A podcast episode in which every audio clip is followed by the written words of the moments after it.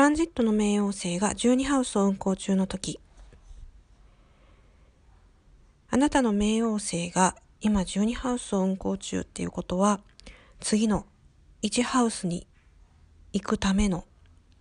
非常に重要な時期になってきます。たとえ、まあ、どんなシチュエーションにあったとしても、必要なこと、やるべきことは、すべての隠されていること、そして、うん、不快に思っていること、無意識に押しとどめているものをきちんと正面から見つめ直すということが本当にこの12ハウス冥王星っていうのは大切になってきます。参考文献にしているロバート・ハンドさんはサイキック・ガーベッジ心理的なゴミを捨てると。まあ、捨てるというか、まあ、クリアにするっていう感じですね。そんな意味合いを述べていらっしゃいます。で、以前、あの、4ハウスの時に、えー、幼少期の関係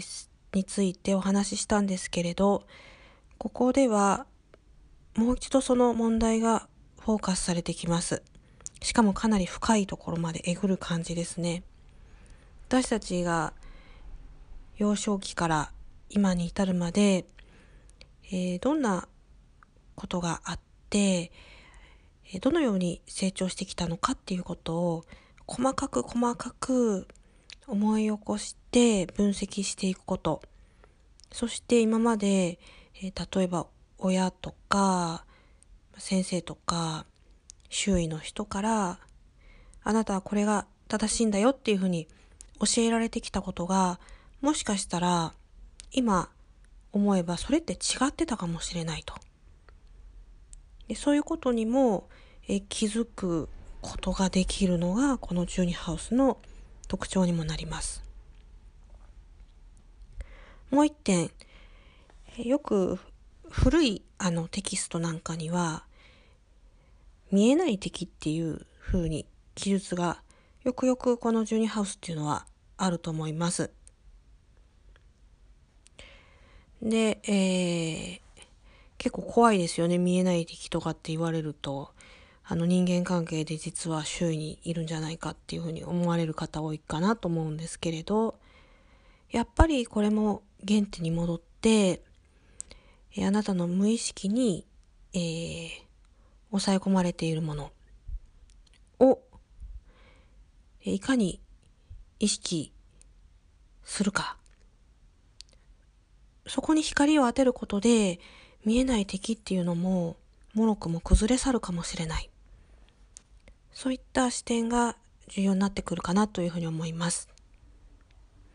で、無意識という話をすごくいっぱいするんですけど、うん、やっぱり、あの、読んでおいた方がいい本をあげるなら、えー、加藤泰造先生の本が一番いいのかなというふうに個人的には思っています。えー、ぜひ検索してみてください。次回からはいよいよアスペクトに入っていきます。まずはトランジットの冥王星が太陽に5コンジャンクションの時についてからお話ししていきます。アスペクトっていうことでどうやって見ればいいのかなっていうふうに思われているいらっしゃる方ももしかしたらいるかもしれなくって